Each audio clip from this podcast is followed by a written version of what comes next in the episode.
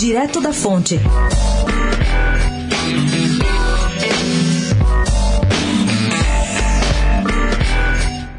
A família Bolsonaro prepara o desembarque do PSL, partido que elegeu Jair Bolsonaro presidente da República em 2018.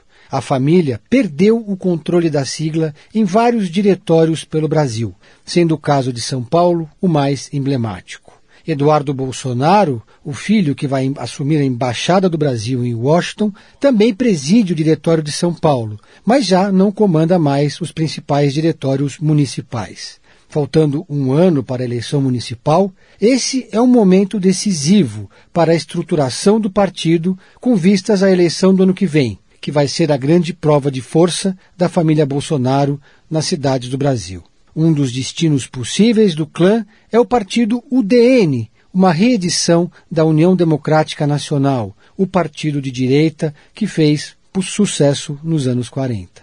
A nova UDN está em fase final de criação. Seu líder, Marcos Alves, disse à coluna que acredita que até novembro tudo já vai estar resolvido, ou seja, a sigla vai sair do papel e ser homologada pelo Tribunal Superior Eleitoral a tempo de disputar as eleições municipais do ano que vem. Outra possibilidade é que o clã Bolsonaro migre para o Patriotas ou ainda institua um novo partido, mas esse seria o caminho mais complicado e mais demorado. A família quer um partido que possa chamar de seu e que não tenha influências e disputas locais que possam influir no projeto de poder da família Bolsonaro e do próprio presidente. Aqui em São Paulo a situação é especialmente delicada.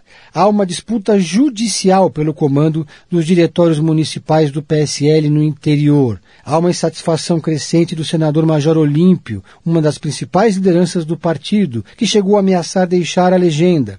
E ainda uma insatisfação e uma desconfiança dos bolsonaristas com Joyce Hasselmann, a líder do governo, que deseja ser candidata à prefeitura, mas é amiga demais de João Dória, o que incomoda os bolsonaristas. Foi nesse cenário que surgiu o nome do deputado estadual Gil Diniz, mais conhecido como Carteiro Reaça, que é muito próximo da família.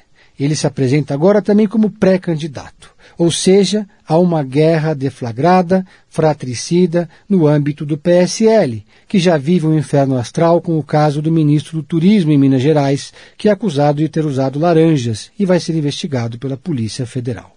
Pedro Venceslau, especial para a Rádio Dourado, da coluna Direto da Fonte.